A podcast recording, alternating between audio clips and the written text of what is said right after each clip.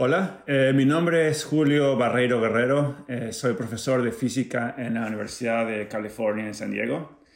Ha sido un camino largo llegar aquí, pero para lograr esta, llegar a este lugar hacer investigación científica en lo más avanzado en la ciencia y tecnología cuántica. Eh, este logro ha sido posible gracias al apoyo de muchas becas de instituciones públicas en Estados Unidos, México e incluso la Unión Europea. No obstante, el apoyo más importante ha sido el de muchos maestros que lo han hecho desde mi educación primaria y hasta la fecha. Eh, mi jornada empezó en México, donde nací siendo mestizo de varias generaciones atrás. Y de hecho crecí en Acapulco de Juárez, una ciudad llamada así por Benito Juárez, un reformador ejemplar y una inspiración para mí, siendo una persona comprometida con la democracia, dedicada a los derechos de los indígenas y muy importante para mí a la separación de la iglesia y el Estado en todos los asuntos de gobierno. Bueno, aunque Acapulco es un lugar famoso como destino turístico, como lo verán en estas hermosas playas, yo de hecho crecí en unos lugares eh, más lejos de la playa, eh, conocidos como eh, Infonavit, que es un, lugar apoyado por el gobierno, como común para familias de bajos recursos. Además de ser apoyado por este programa de vivienda social, también fue apoyado por becas para estudiar desde la primaria y hasta terminar la preparatoria. De hecho, fue justo en la secundaria, cuando tenía 11 años, que tuve un maestro que me inspiró a estudiar física. Yo tuve mucha suerte con este profesor, que era muy dedicado, nos motivaba a apreciar la física, y a quien apodábamos con mucho cariño como el átomo. Bueno, no obstante, aunque tenía la inspiración, y, buenos profesores dedicados. Eh, al solicitar a las universidades me di cuenta que mi, preparación en matemáticas y en ciencias en general no era adecuada y me rechazaron en varias universidades privadas en México. Pero de alguna u otra forma logré que me aceptaran en una escuela pública en la Ciudad de México, en la Universidad Nacional Autónoma de México, o UNAM, que de hecho es una de las primeras universidades en el nuevo continente, y después me enteré también la mejor para estudiar física en México. Obviamente viniendo de, Acapulco, un lugar no precisamente famoso por su excelencia académica, los primeros años de la universidad fueron bastante difíciles. Eh, dadas mis deficiencias en matemáticas, tuve que trabajar mucho más duro que mis compañeros que venían de mejores escuelas privadas de la Ciudad de México. Pero afortunadamente contaba con la inspiración de trabajar muy duro de mis padres y al final de la carrera tuve las mejores calificaciones de mi generación. Y estas buenas calificaciones me ayudaron a conseguir becas que que aunque algunas veces no suficiente, contaba con el apoyo económico de maestros en la universidad. Y finalmente, eh, eventualmente terminé con, con, dos carreras, dos licenciaturas, una en física y otra en ciencias de la computación. Bueno, después de la licenciatura, tomé una ruta distinta que la mayoría de los profesores de universidades. En lugar de irme directo a los estudios de posgrado, trabajé por tres años para apoyar a mis padres y después tuve eh, mucha suerte de, recibir becas para hacer estudios de posgrado, incluyendo una beca del Departamento de Estado de Estados Unidos, otras de la Comisión Europea y de Alemania. Y sí, sí he trabajado duro, pero con el apoyo repetido de mis profesores no habría llegado a ser profesor en la Universidad de California en San Diego y ahora tener la oportunidad de apoyar a mi comunidad desde el 2014. Bien, aquí en San Diego mi investigación es en el área de física atómica y óptica y dirijo a un equipo muy talentoso de estudiantes de licenciatura y de doctorado. Juntos hacemos investigación con átomos que están muy, muy fríos, ultra fríos, y que manifiestan propiedades únicas y con mucho potencial debido a la física cuántica, y que investigamos para investigaciones, para, para ciencia básica y aplicaciones tecnológicas. En, mi laboratorio tenemos dos, dos experimentos grandes que tienen el apoyo financiero de la National Science Foundation y la Office of Naval Research. Pero hoy me gustaría platicarles de uno de ellos con posibles beneficios tecnológicos. Esta aplicación nos permitirá construir el mejor sensor de rotación, conocido como giroscopio, que se utiliza para guiarse en lugares donde no funciona el Google Maps. Ahora déjame platicarte de esta investigación. Como ustedes saben, eh, los aparatos electrónicos usan circuitos hechos de alambres que conducen electricidad y en particular las, las, partículas responsables de electricidad se conocen como electrones. Y estos circuitos son los que están en los teléfonos y computadoras. Bueno, pues ahora hay un esfuerzo a nivel global para usar circuitos hechos de luz en lugar de electricidad, en donde estos circuitos, en lugar de transportar estos electrones, eh, conducen partículas de luz, o también conocidos como fotones. De hecho, en los próximos años veremos más partes de nuestros equipos electrónicos usando estos circuitos de luz que son más rápidos y posiblemente más seguros. Y estos circuitos son como pequeñas tuberías muy microscópicas de luz. Un ejemplo son los circuitos de luz que se, hacen aquí en el Departamento de Ingeniería Eléctrica y Computacional en la Universidad de California en San Diego. Muy bien. Bueno, pues en mi laboratorio estamos trabajando en la investigación básica que permitirá construir unos circuitos con más potencial. Circuitos que no usan electricidad o luz, que no utilizan electrones o fotones, sino que utilizan las unidades fundamentales de lo que está en todo lo que está alrededor de nosotros, los átomos.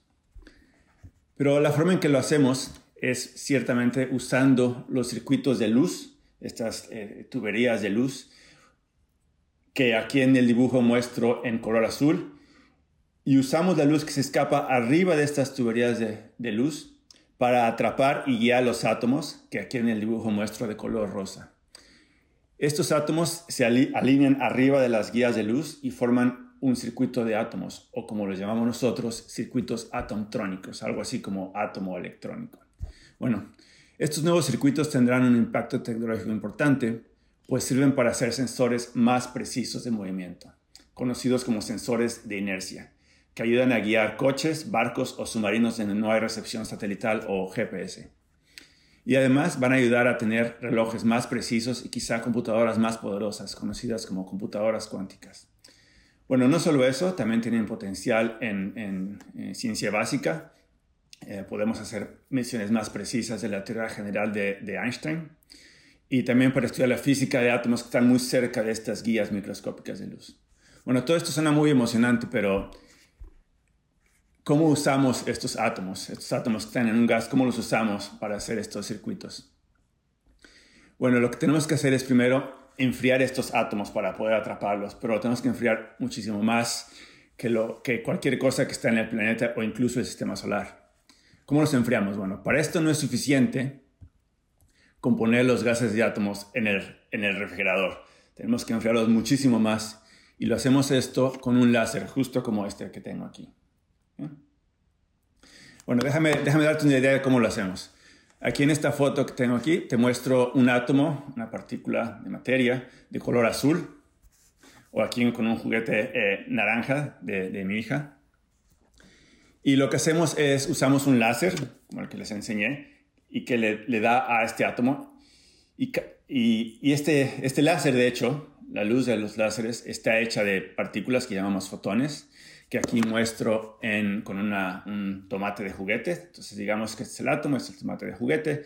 El átomo está eh, eh, caliente, está moviéndose. Digamos que se está moviendo en esta dirección. Mandamos luz o partículas de luz, fotones, que le pegan al átomo y lo van a hacer que vaya más despacio. Y así mandando muchos átomos, muchos fotones a estos átomos, hacemos que el átomo se enfríe o se congele y deje de moverse. Bueno, pues usando esta idea, ahora mandamos láseres en todas direcciones para que le peguen al átomo en todas direcciones para que se paren y se enfríen.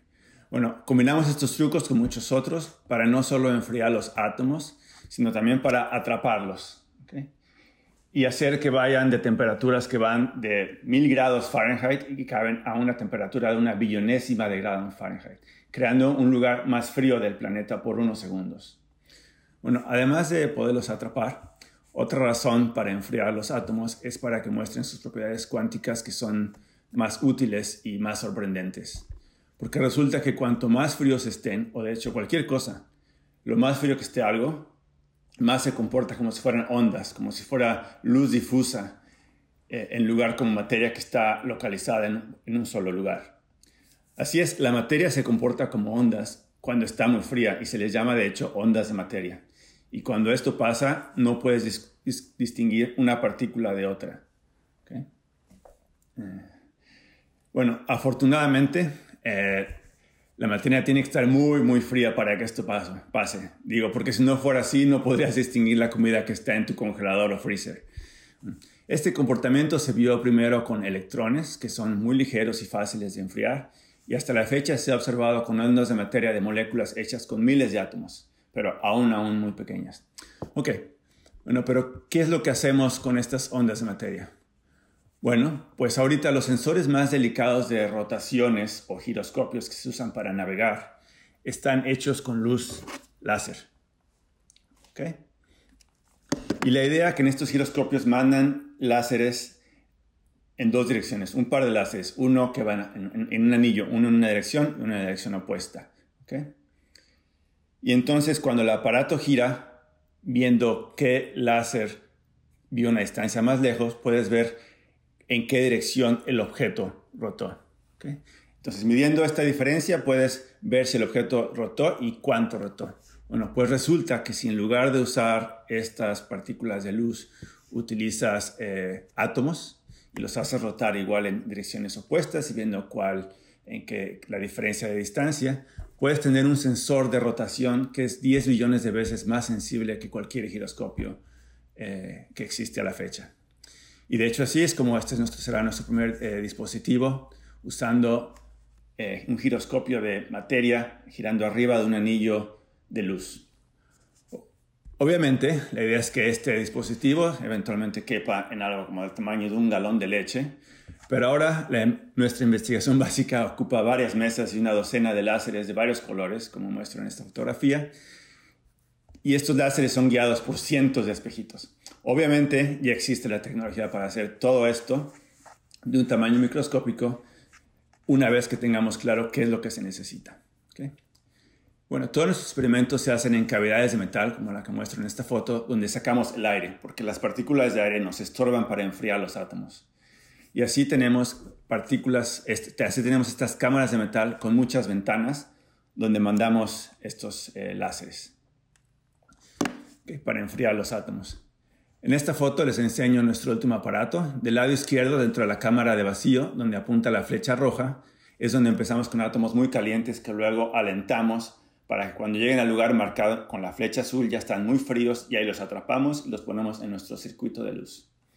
Bueno, esta investigación tan interesante e importante es posible gracias a nuevos laboratorios de, punta que tenemos en la Universidad de California en San Diego y que tienen un control de temperatura del laboratorio eh, y humedad muy preciso para que todo el equipo funcione perfectamente todo el tiempo. Y bueno, toda esta, esta investigación en laboratorios de, de, excelencia te están esperando. Así que vente, únete al equipo, vente a la Universidad de California en San Diego. Para terminar, me gustaría remarcar mi compromiso con, con mi comunidad de latinas y latinos o Latinx. Eh, la primera vez que me di cuenta que contaba con una perspectiva única para ayudar a mi comunidad fue cuando era un estudiante graduado, que, cuando fui voluntario de, como traductor de emergencia en las local high schools para las Parent Teacher Conferences.